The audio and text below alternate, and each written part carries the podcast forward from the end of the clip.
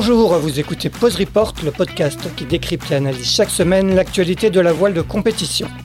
Pause Report est produit par Tip le média des professionnels et des passionnés de voile de compétition. Tip Shaft, ce sont deux newsletters hebdomadaires en français et en anglais, des podcasts, des formations, un studio de production de contenu, une plateforme de vidéo à la demande Sailors, ainsi qu'un festival du film que vous pouvez retrouver sur tipenshaft.com. Je suis Axel Capron et je vous souhaite la bienvenue dans Pause Report.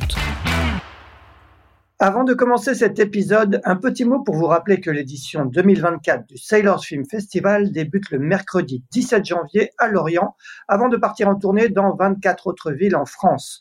Au programme des films inédits et exclusifs et sur certaines dates, la présence des marins sur scène.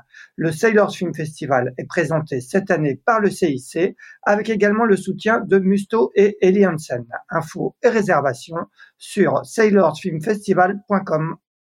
Bonjour à tous et bienvenue dans ce 153e épisode de Pause Report, le podcast hebdomadaire de Shaft qui explique, décortique, décrypte et analyse l'actualité de la voile de compétition sous toutes ses coutures en compagnie des meilleurs experts. Nous sommes le mardi 27 février, il est exactement 13h21 et nous allons bien évidemment parler aujourd'hui de l'Arkea Ultime Challenge Brest, dont le vainqueur Charles Caudrelier est arrivé il y a quelques heures, précisément à 8h37 minutes 42 secondes ce matin.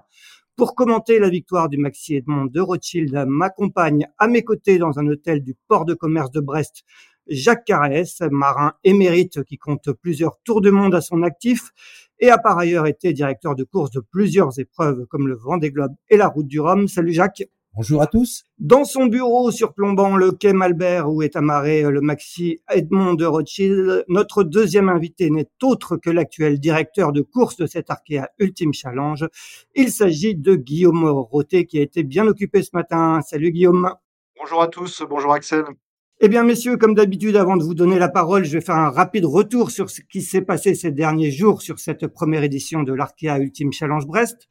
Charles Caudrelier, leader sans discontinuer depuis le 17 janvier, soit plus de 40 jours, aurait initialement dû arriver en fin de semaine dernière. Il a finalement pris la décision avec son équipe de s'arrêter mercredi dernier aux Açores pour laisser passer de grosses dépressions qui ont balayé l'Atlantique Nord. Un arrêt d'un peu plus de trois jours, le skipper du Maxi Edmond de Rothschild étant reparti samedi d'Horta pour arriver donc ce mardi matin à 8h37 42 après 50 jours, 19 h 7 minutes 40 secondes de mer. Sa vitesse moyenne réelle est de 23,74 nœuds pour une distance totale parcourue de 28 938 000 nautiques. Deuxième depuis l'arrêt d'Armel Leclerc à Rio de Janeiro, Thomas Coville est quant à lui ce mardi en début d'après-midi à moins de 1200 000 de l'arrivée à Brest où il est attendu jeudi. Il compte un peu plus de 850 000 d'avance sur Armel Leclerc qui devrait de son côté couper la ligne à Brest le week-end prochain.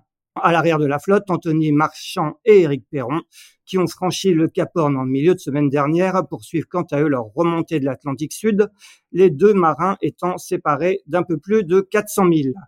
Voilà pour ce petit recap de, la semaine. Guillaume, on va commencer par toi. Euh, à quelle heure a, sonné le, réveil ce matin euh, pour la direction de course, si tant est que vous ayez dormi? Alors moi j'ai dormi, oui, parce que j'ai quand même prévu d'avoir une longue journée aujourd'hui. Donc euh, merci à mon équipe d'abord de m'avoir laissé dormir cette nuit. Euh, je me suis réveillé, il était 5 heures moins le quart ce matin. D'accord. Raconte-nous un petit peu euh, comment comment se prépare une arrivée de, vainqueur de l'Arkea Ultime Challenge Brest. J'imagine que ça fait quelques quelques jours et, que tout s'est accéléré un peu hier. Raconte-nous un peu les préparatifs d'une arrivée de vainqueur sur une telle épreuve. Alors c'est oui, effectivement, ça se prépare pas, euh, j'allais dire le jour même. Ça fait déjà plus d'une bonne semaine qu'on est sur, euh, l'arrivée de Charles, euh, puisqu'il voilà, il y a y a quand même un gros dispositif sur ces arrivées, de ce type de course. déjà, il y a un dispositif sécurité d'encadrement du bateau, et puis un gros dispositif, communication. Donc il faut, voilà, coordonner, les différentes parties ensemble et puis, il y a un gros travail aussi qui est, qui est fait euh, avec les autorités, euh, les autorités maritimes, euh, justement pour s'assurer que voilà que l'encadrement, que le dispositif sécurité permet voilà d'éviter tout accident, notamment avec les usagers du plan d'eau, parce que ce sont des bateaux, voilà, on le sait maintenant, qui, qui peuvent évoluer très vite sur le sur le plan d'eau. Donc, il faut qu'on prenne toutes les garanties nécessaires. Du coup, effectivement, c'est beaucoup de réunions, de documents à préparer, beaucoup d'échanges, heu, voilà, pour, heu, pour au final tout valider, pour que tout soit prêt, heu, le jour J et voilà et c'était le cas depuis vendredi dernier, voilà, où tout était relativement bien calé. Et voilà et puis après, bah, c'est comme dans la magie de l'événementiel, heu, toutes les pièces du puzzle s'assemblent et puis, heu, voilà, on est arrivé là ce matin avec, heu, avec cette belle arrivée de Charles. Bon, tu vas nous raconter un petit peu justement le, le déroulé de, de, cette matinée. Jacques, tu as maintes fois vécu ce, ce genre de moment, ce, ce genre d'arrivée euh, de course. Dans, dans quel état d'esprit un peu est, est, un directeur de course euh, dans, dans ces cas-là? Ah oui, c'est vrai que c'est exceptionnel que ça soit un, départ ou une arrivée. Moi, je t'avoue que j'arrive pas à dormir la veille, des, enfin la nuit du, du, départ et la nuit aussi avant l'arrivée du premier et des coureurs en général. C'est, il y a beaucoup d'adrénaline malgré tout, donc euh, fermer l'œil, euh, c'est sûrement nécessaire, mais c'est vrai qu'on est toujours à l'affût. Euh, je dormais à l'époque souvent avec mon téléphone sous l'oreiller, donc c'est peut-être pas la meilleure méthode pour dormir, mais bon, ça fait partie de ma façon de faire. Guillaume, tu as réussi à, dormir euh, d'un vrai sommeil où, il y avait le téléphone sous l'oreiller et, quand même des réveils fréquents euh, dans la, nuit? Je rejoins Jacques, hein, c'est toujours, euh, voilà, toujours un petit peu de stress dans ces phases-là. Alors oui, bien évidemment, je, je dors toujours le téléphone vraiment pas loin de mon oreille. Et oui, oui, ça a été malgré tout, voilà, une petite nuit parce que, alors même là, si l'arrivée de Charles était relativement bien programmée, malgré tout, on a ces réflexes effectivement, au cours de cette nuit de se réveiller plusieurs fois pendant la nuit. bah, voilà, parce que certainement que ça doit tourner un petit peu dans la tête et puis, voilà, tout comme Jacques, on a un peu l'habitude aussi de ces fameuses ETA qui peuvent éventuellement, bouger au cours des nuits donc, par réflexe, je sais pas, le corps doit se réveiller inconsciemment toutes les deux heures environ euh, pour être sûr que voilà que tout va bien, que voilà que le bateau est pas en train d'arriver, etc., etc. Bon, est-ce que tu peux nous raconter un petit peu le dispositif qui y avait sur l'eau ce matin pour euh, pour accueillir euh, Charles, le dispositif de sécurité? J'imagine qu'il y avait aussi un, un, petit peu de bateau accompagnateur pour suivre l'arrivée en direct. Oui, oui. Alors heureusement, les dispositifs sur l'arrivée sont quand même un peu plus, enfin un peu moins lourds, j'allais dire, que les dispositifs de départ. Euh, pour la bonne et simple raison, c'est que voilà, il n'y a qu'un bateau qui arrive sur zone, contrairement voilà aux phases de départ. Malgré tout, oui, oui, il y a un dispositif de sécurité qui est construit en collaboration justement avec les autorités et qui doit permettre aussi au dispositif, euh, j'allais dire médiatique, de pouvoir de pouvoir exister. Euh, donc, on, en fait, c'est assez simple. Voilà, le bateau est on va dire enfermé dans une espèce de bulle de sécurité qui est voilà un périmètre qui est euh, qui est délimité par un certain nombre de semi-rigides. Euh, donc euh, des semi-rigides et de l'organisation mais aussi des semi-rigides de l'équipe du concurrent qui est en train d'arriver. Donc là en l'occurrence c'était de, de, Gitana. Donc c'est sur une zone qui est sous arrêté de la préfecture maritime donc qui est voilà qui est parfaitement parfaitement encadrée et voilà, on se déplace au fur et à mesure de l'avancée du bateau. Notre rôle, euh, c'est que personne ne soit euh, stationné euh, devant le bateau quand il avance et de, de pouvoir lui offrir un périmètre confortable autour de lui pour qu'il puisse évoluer en fonction des différentes manœuvres qu'il a à faire.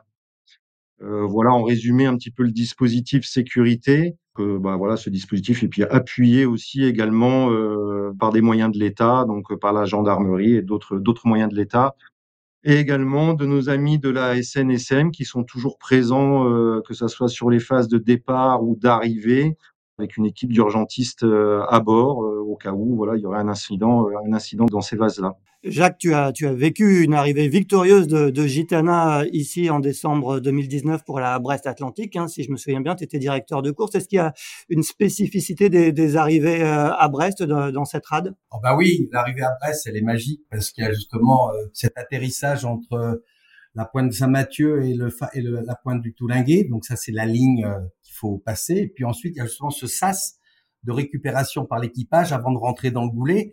Et puis ce goulet où la mer est plate. Et c'est vrai que cette arrivée aujourd'hui, c'est les arrivées les plus rêvées puisque le vent euh, il, il, mollit tout doucement vers l'arrivée du goulet. Donc c'est comme un albatros qui finit par se poser avant de rentrer dans le goulet de Brest. C'était vraiment une belle magie avec une lumière exceptionnelle comme on connaît en mer d'Iroise. Raconte-nous Jacques comment tu, tu as vécu toi cette arrivée? Tu étais sur sur quel bateau? Alors j'ai eu le privilège d'être invité par l'équipe Gitana, donc sur euh, un, bateau euh, à passagers, donc le pétrel. Et c'est vrai qu'on est parti très tôt aussi ce matin, la nuit, euh, pour arriver bien à l'avance sur sur la zone. Mais c'était très agréable. Le vent était déjà très mollissant, la mer était plate, des conditions de rêve pour faire une arrivée. C'est vrai qu'on a la chance, on a vécu un départ il y a 50 jours avec une météo exceptionnelle. Et puis pour le premier, en tout cas, on a aussi une, météo de retour qui est magique pour pouvoir réceptionner ce beau vainqueur.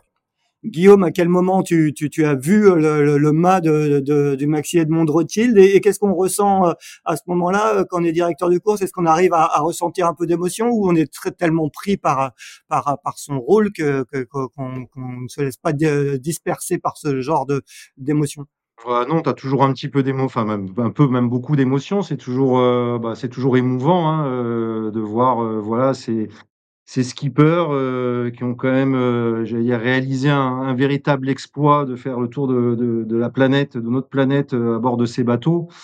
Euh, ouais, toujours un peu d'émotion. Après, c'est sûr qu'il faut toujours rester un petit peu concentré, il faut pas se laisser emporter, voilà, par par ses sentiments, mais c'est oui, c'est toujours plein d'émotions. Et puis je, je, rejoins Jacques, c'est vrai que cette arrivée était assez magique parce qu'on a vraiment bénéficié de conditions euh, extraordinaires. Avec un, on est parti, il y avait la lune dans le ciel, euh, ce qu'on n'avait pas vu quand même depuis quelques jours, depuis quelques temps à Brest. Et puis voilà, un magnifique euh, lever de soleil avec, enfin c'était plein de poésie et bah oui, oui, c'est c'est plein d'émotions. Enfin en tout cas, je sais que ça me, ça me touche toujours ces arrivées de marins, euh, de, ces arrivées de marins à, quai, euh, enfin même avant le quai, ces arrivées quand ils coupent la ligne, ça transporte toujours.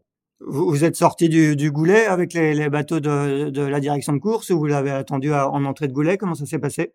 Non, non, les conditions étaient vraiment, euh, étaient vraiment très très bonnes. il y avait du vent forcément un petit peu à l'extérieur, mais c'était plus que plus que maniable. Et puis surtout une mer quand on voit la, la, la, différence entre hier et aujourd'hui, euh, c'était voilà, c'était on, on, pouvait pas croire qu'hier voilà il y avait il y avait 45 nœuds 45 euh, nœuds de vent avec de la mer.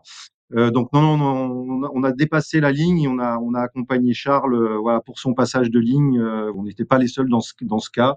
les navires à passagers ont fait de même et puis quelques spectateurs également. Jacques, toi, tu as, accueilli des bateaux en tant que directeur de course à Brest, mais tu as été aussi accueilli à bord de bateaux, notamment sur le trophée Jules Verne, que, que tu as battu deux, deux ou trois fois, tu, vas me préciser. Comment, quand on est marin, quand on rentre dans ce goulet de Brest, comment on, on vit une arrivée ici? Ben les, on la vit le mieux possible, c'est extraordinaire. Alors en équipage, on la partage avec tout l'équipage, donc il y a, y a un partage d'émotions qui, qui est encore autre chose.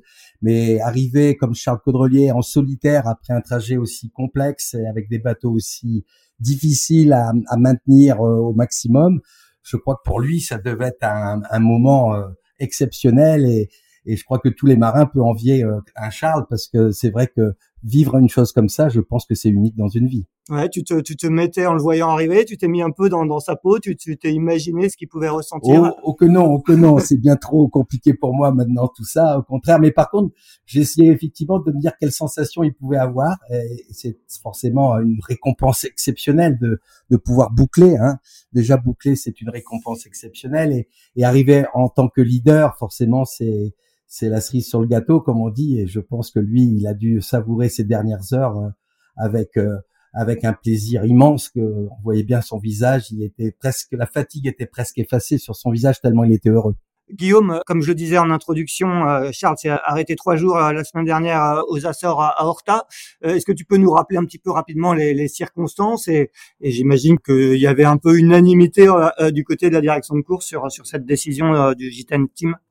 Une fois de plus, euh, voilà, toutes les décisions, en tout cas, qu'a pu prendre Charles sur cette course, hein, parce qu'il c'est par deux fois, et voilà, il a dû, il a dû quelque part un petit peu mettre sa course un peu en retrait pour pouvoir laisser passer euh, du mauvais temps. Pour moi, ce sont des, voilà, c'est du sens marin. Hein. Il a, il a, il a parfaitement, euh, parfaitement bien, j'allais dire, maîtrisé, maîtrisé sa course. Et puis bah là, il, effectivement, les, les Açores, c'était, c'était sur sa route. Il y avait ce mauvais temps qui était devant le bateau de toute façon ne pouvait pas passer, c'était pas euh, c'était pas envisageable, il y avait bien trop de mer, euh, voilà, sans, sans, sans, parler du vent, mais il y avait vraiment une mer qui était qui était déchaînée. Donc euh, cet arrêt technique quelque part il, il s'imposait, c'était sur sa route et puis il avait une fois de plus, il, avait vraiment il avait vraiment pas pas trop le choix de le faire. Donc je pense que c'est une décision que tout marin aurait pris dans sa situation. Euh, malgré le fait qu'il soit en course. Alors c'est sûr, le fait d'être loin devant, ça lui a permis effectivement d'envisager d'envisager cette solution. Euh, mais j'allais dire quelque part tant mieux pour lui. Euh, mais autrement, tout marin, voilà, je, je pense qu'il n'y a aucun marin aujourd'hui avec ce type de bateau qui aurait envisagé de se lancer, de se lancer dans la situation météorologique qu'il y avait devant lui. on s'est posé la question malgré tout, effectivement, s'ils avaient été deux ou trois les uns à côté des autres, qu'est-ce qui se serait passé?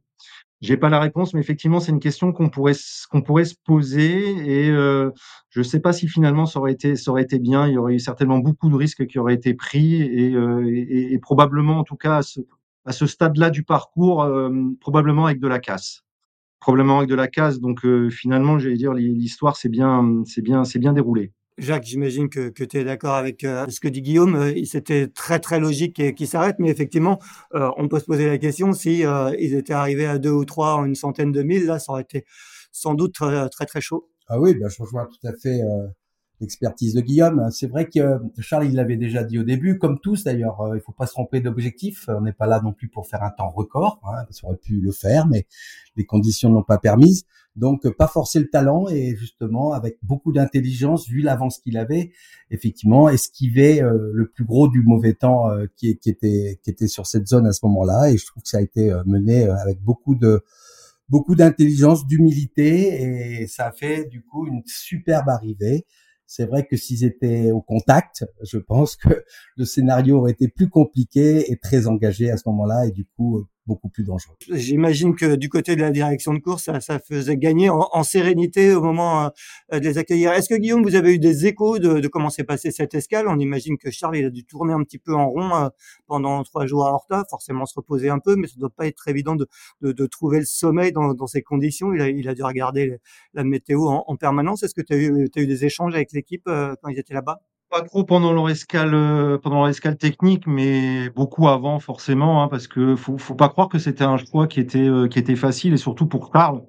Euh, faut bien s'imaginer, ils l'ont répété, hein, euh, le, bateau aurait très bien très bien pu. Alors dans les conditions dans lesquelles il affrontait, il pouvait finir. C'est sûr que dans les conditions qui étaient annoncées, il aurait certainement certainement cassé parce que le bateau était fatigué, mais ça n'a pas été un choix facile pour pour Charles. Euh, de s'arrêter. Il euh, faut bien comprendre qu'il a fait tout le tour de cette planète et pour un marin, euh, voilà, si proche du but, de, de à un moment donné de buter dans une situation météo qui, qui lui impose de faire ce choix-là, c'est jamais facile. Euh, donc effectivement, mais voilà, on a eu beau tourner les choses dans tous les sens et son équipe aussi. Hein, vous imaginez bien que tous qui ont bien réfléchi au problème et ça n'a pas été facile. Après, l'escale technique en, en elle-même non, nous, à part mettre en place cette procédure pour que ça soit fait dans les règles euh, qu'impose la course dans ce genre de situation pour pouvoir faire une escale technique. après, sur le déroulé en elle-même de l'escale technique, après, euh, non, on n'a pas, on n'a pas eu trop d'échanges. Euh, voilà, tout le monde, je pense, est, est, resté très focus, euh, très concentré sur, sur, sur la suite et surtout sur ce timing qui était important, euh, justement, de redépart et euh, et il faut pas croire, c'est pas si facile non plus euh, pour Charles, mais aussi pour toute son équipe à terre de routeurs, de pouvoir rester euh, voilà en arrière d'un système météo, d'avancer euh, au, rythme de ces systèmes-là météo et dans le bon timing. Euh, c'est pas si simple que ça, surtout avec ces bateaux. Ouais, je crois que la, la météo n'a pas été si, euh, si facile que ça sur, sur, ces 48 dernières heures de course. Euh, il y, avait quand même du vent. On l'a bien vu hier soir, euh, ça soufflait sur le, sur le port de Brest, donc ça n'a pas dû être non plus une partie de plaisir. Non, non, non tout à fait. C'était pas, ça n'a pas été une partie de plaisir du tout. Et bah, je tiens, je tiens quand même à souligner le, le, enfin le, j'allais dire le, le, le, travail incroyable qu'a dû faire Charles justement pour pouvoir euh, ajuster euh, cette vitesse et le travail aussi des routeurs, euh, des routeurs à terre et de son équipe. voilà, pour pouvoir avoir ce, ce, ce, timing parfait justement avec la situation météo et d'arriver. pour votre information, la veille, la veille, donc Cyril Dardachi, le, team manager de Gitana, m'a dit on a prévu de franchir la ligne à 8h30. Ils ont coupé la ligne, il était 8h37. Voilà, donc c'est un beau travail d'équipe, hein, malgré tout, parce qu'il y a le travail aussi à terre, mais aussi le travail forcément de Charles à bord du bateau, parce que c'est quand même lui, il faut le rappeler, hein, même s'il y a une équipe à terre, c'est quand même lui qui est à bord du bateau. Euh, donc euh, voilà, je, je veux dire, quelque part, ça se passe de commentaires. Bravo à toute cette équipe. Est-ce que tu peux nous raconter, euh, après le passage de ligne, donc 8h37, 42 ce matin, comment ça se passe? Il y a tout un processus, tout est écrit à l'avance jusqu'à l'arrivée au ponton. Ah, raconte-nous un petit peu. Alors, on essaye effectivement d'écrire un maximum de choses à l'avance. Euh, j'allais dire, on a un peu la même démarche quelque part euh, qu'un marin qui essaye, euh, enfin qui en tout cas qui travaille, qui navigue dans l'anticipation. on essaye, voilà, d'imaginer un peu tous les scénarios. et pour ça, voilà, ça passe avec beaucoup d'échanges, notamment avec l'équipe. Pour savoir voilà comment va se passer cette ligne, à quel moment ils vont embarquer la première partie de l'équipe, donc l'équipe technique qui va aider Charles une fois la ligne franchie à manœuvrer le bateau, à rouler les voiles, etc. à quel moment effectivement on va embarquer la famille. il y a tout un déroulé qui est quand même qui est quand même écrit à l'avance. Euh, de manière à ce qu'on sache euh, à chaque moment, à chaque étape d'avancée du bateau vers euh, vers vers le quai, voilà où ça va se produire et pour toujours pareil pour anticiper l'évolution du bateau. Il n'y a pas d'incident sur le plan d'eau avec avec les autres usagers. Bon, il est arrivé sur le ponton à, environ 10 euh, heures. Euh, Jacques, tu, tu as eu le temps d'être débarqué juste avant pour, euh, pour accueillir toi avec tous les Brestois, euh, Charles, le vainqueur de cet Arkea Ultime Challenge Brest. Comment tu l'as trouvé sur le ponton et comment tu as trouvé l'accueil du, du public? Ah, le public brestois, il reste exceptionnel. Il est toujours au rendez-vous, que ça soit pour un départ et pour une arrivée, et ça sera certainement pour l'arrivée du dernier aussi. C'est ça qui est magique c'est que c'est un public passionné qui vient sur le quai Malbert, nombreux en famille. En plus, c'était les vacances scolaires, donc ça aide aussi à avoir beaucoup de jeunes sur le quai.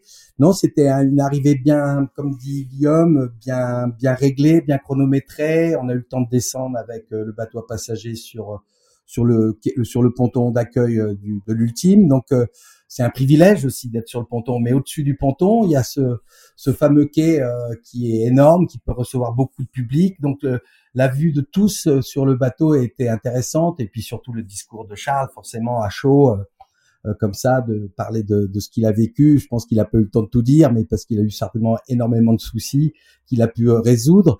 Mais il a surtout parlé de cette énergie qu'il avait jamais quittée du début jusqu'à la fin, et ce sont des gens d'exception.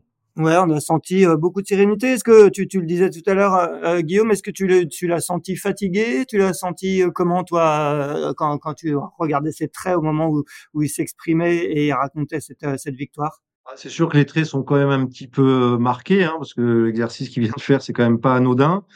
Malgré tout, comme le disait Jacques tout à l'heure, je pense qu'il y a tellement d'euphorie, de joie d'avoir quand même réussi cet exploit que au final, euh, voilà, il y a, beaucoup de choses qui s'effacent. Je pense que, enfin, souvent c'est le cas. Hein, euh, alors à part euh, des exceptions, mais souvent les marins dans cette euphorie-là, c'est ils se sentent plus fatigués, tout va bien, ils ont le sourire, les visages semblent moins marqués. après demain, par contre, ça risque d'être un petit peu différent. Souvent, il y a un peu le contre-coup de tout ça, et là, d'un seul coup, la fatigue, d'un seul coup, pèse très très lourd sur les épaules. Euh, mais là, effectivement, c'est vrai quand on voit le visage de Charles à cette arrivée euh, à quai, euh, on n'a pas forcément l'impression qu'effectivement il vient de faire 50 jours de mer sur un ultime et qu'il vient de faire le tour, le tour de la planète. On rappelle qu'il a maintenant un, palmarès quand même assez exceptionnel. Hein. Il a commencé, il l'a rappelé tout à l'heure sur ses premiers mots au ponton, il a, commencé assez tard en gagnant la solitaire du Figaro au début des, des années 2000. Après, il a eu euh, une carrière d'équipier, hein, notamment euh, auprès de, de Franck Camas pour, pour une Volvo Ocean Race. Après, il a été rattrapé par la patrouille. En tout cas, on lui a proposé de prendre le, la tête du projet Dongfeng, Race Team et il a gagné. Il a fini par gagner la Volvo Ocean Race. Il a gagné la, la route du Rhum, la Transat Jacques Vabre. Jacques, c'est quand même le couronnement d'un à 50 ans. Il a fêté ses 50 ans hier d'un grand marin qui a, qui a peut-être mis du temps à gagner, mais qui maintenant gagne beaucoup. Oui, c'est exceptionnel. C'est vrai que 50 ans, c'est la belle maturité. Euh, et là, il l'a prouvé qu'au fil des années ou des dizaines d'années, il a toujours été dans la performance. Il est arrivé assez tard, effectivement, il a découvert de la compétition à la voile, mais c'est un garçon qui apprend très vite et, et en fait, il fait pas d'erreur et c'est vrai qu'il est toujours sur les sur les podiums pour ne pas dire la première place. Donc c'est ça fait partie de ces gens d'exception. Cette victoire pour toi, euh, Jacques, c'est la victoire. Forcément, il faut aussi une part de réussite. Hein. Il a, il a peut-être pas touché comme, tous les autres, mais est-ce que euh, Loïc Perron disait, euh, parlait l'autre jour de, de, consécration d'un bateau C'est aussi la, la, consécration de ce Maxi Edmond Rothschild qui, qui, qui aura marqué l'histoire de, de cette classe ultime. Complètement, Axel. C'est vrai que ce bateau-là, c'est peut-être l'ultime qui a été le premier mis à l'eau, en tout cas de, de cette génération de bateaux. Euh, il y a un travail énorme, il y a un travail des cabinets d'études, des architectes, euh, de, de, de l'échange entre les marins et le cabinet d'architecture. C'est un bateau très abouti qui a mis du temps aussi. Hein. Il faut du temps, il faut arriver à trouver des partenaires qui sont pas dans l'attente de proximité. Euh, tout ça, ça mûrit au fil des années pour être au point. Ce qu'ils ont réussi à faire là en solitaire, on l'aurait peut-être pas fait il y a cinq ans. Euh, donc je trouve que c'est vraiment une belle reconnaissance de tout ce travail d'équipe et d'architectes et, forcément des partenaires qui n'ont pas peur de s'investir dans ce sport. Guillaume, tu disais qu'il avait les traits un, petit peu euh, tirés, euh, euh, Charles, ce matin. Est-ce que le, bateau avait les traits tirés? On a, vu quand même quelques petites séquelles à, droite, à gauche. Est-ce que tu peux, nous faire un petit état des lieux de ce que tu as vu toi sur ce bateau ce matin? C'est vrai de, ce qu'on voit, de ce qui frappe tout de suite quand on voit le bateau. voilà, c'est toutes les, j'allais dire les, alors c'est un peu du cosmétique, mais c'est toutes les parties euh, voilà qui sont euh, rajoutées sur le bateau pour euh, pour se pour améliorer l'aérodynamisme du bateau. Et effectivement, il manque quelques bouts quand même, que ça soit sur la poutre avant, ça Charles en avait déjà parlé sur son bras avant tribord, mais effectivement on a on a découvert pour certains que voilà à l'arrière il manquait aussi quelques bouts. Enfin, j'ai pas j'ai pas je suis pas monté sur le bateau, j'ai pas vu dans le détail, mais J'imagine bien, il y avait aussi cette grand voile aussi, on a vu qu'il était un petit peu, un petit peu fatigué. Euh, J'imagine qu'il doit y avoir plein d'autres petits soucis à bord, euh, à bord de petits soucis techniques à bord du bateau.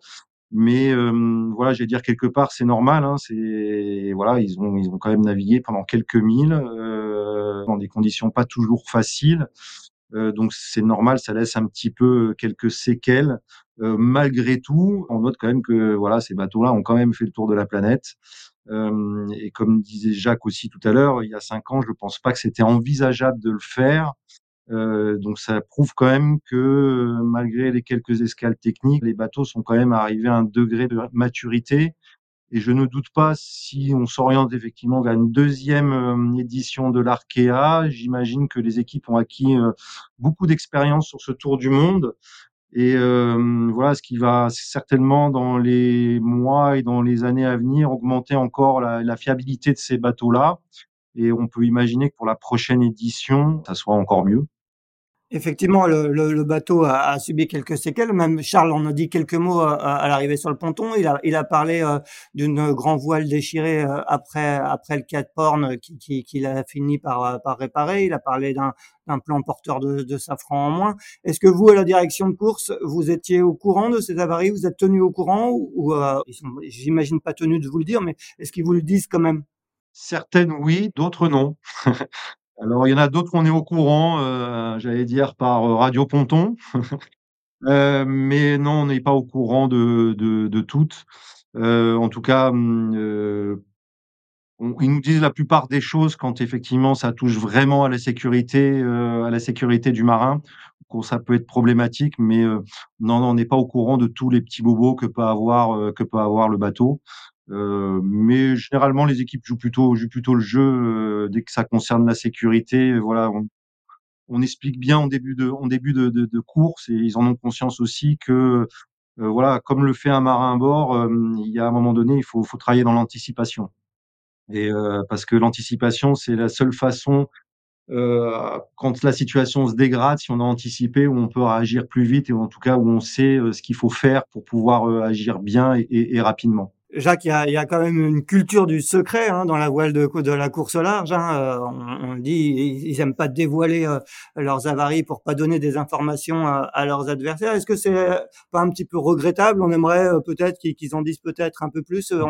J'ai entendu pas mal de voix qui disaient que bon, ils racontent quand même pas grand-chose. Par tout va bien sur Banque Populaire, sur Max Edmond Rothschild.